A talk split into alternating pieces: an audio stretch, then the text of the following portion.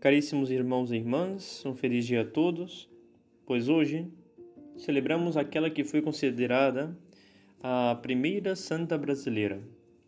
Apesar dela não nascer no Brasil, migrou para nossas terras com apenas 10 anos de idade e aqui encontrou o caminho para cumprir a santa vontade de Deus.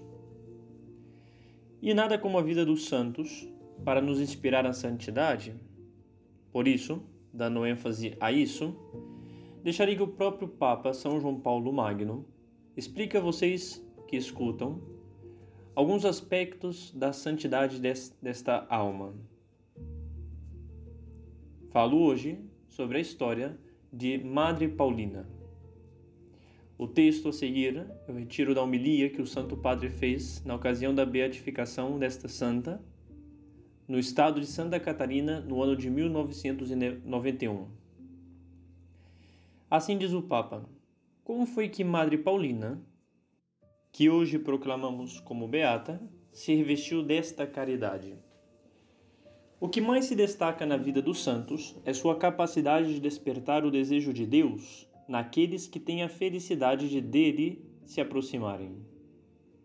A generosa correspondência às graças divinas torna-se então premiada por uma constante inclinação para Deus, desejado, conhecido, louvado e amado.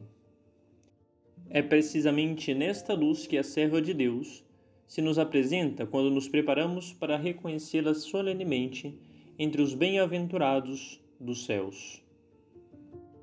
Afeiçoai-vos às coisas que são de cima. Colossenses 3, 2 foi precisamente este o dom vivido em sumo grau por Madre Paulina, que soube ela converter todas as suas palavras e ações no contínuo ato de louvor a Deus.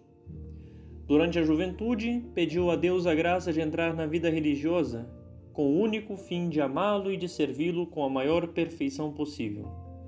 Sua conformidade com a vontade de Deus levou-a a uma constante renúncia de si mesma não recusando qualquer sacrifício para cumprir os desígnios divinos.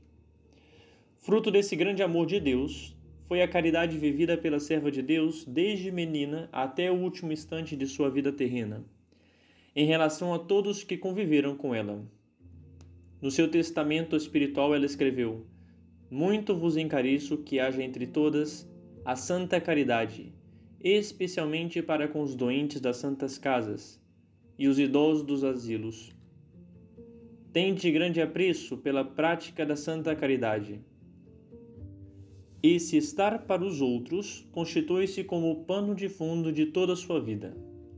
Os pobres e os doentes foram os dois ideais da vida ascética da Madre Paulina, que no seu serviço encontrava um incentivo para crescer no amor de Deus e na prática das virtudes. Até aqui o nosso querido São João Paulo II.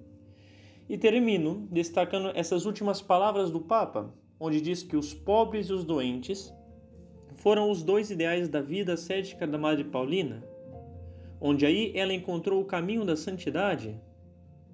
Assim também, Deus coloca diferentes ideais para cada um de nós, desde o dia em que nós nascemos, como caminhos que ele tem escolhido para a nossa santidade.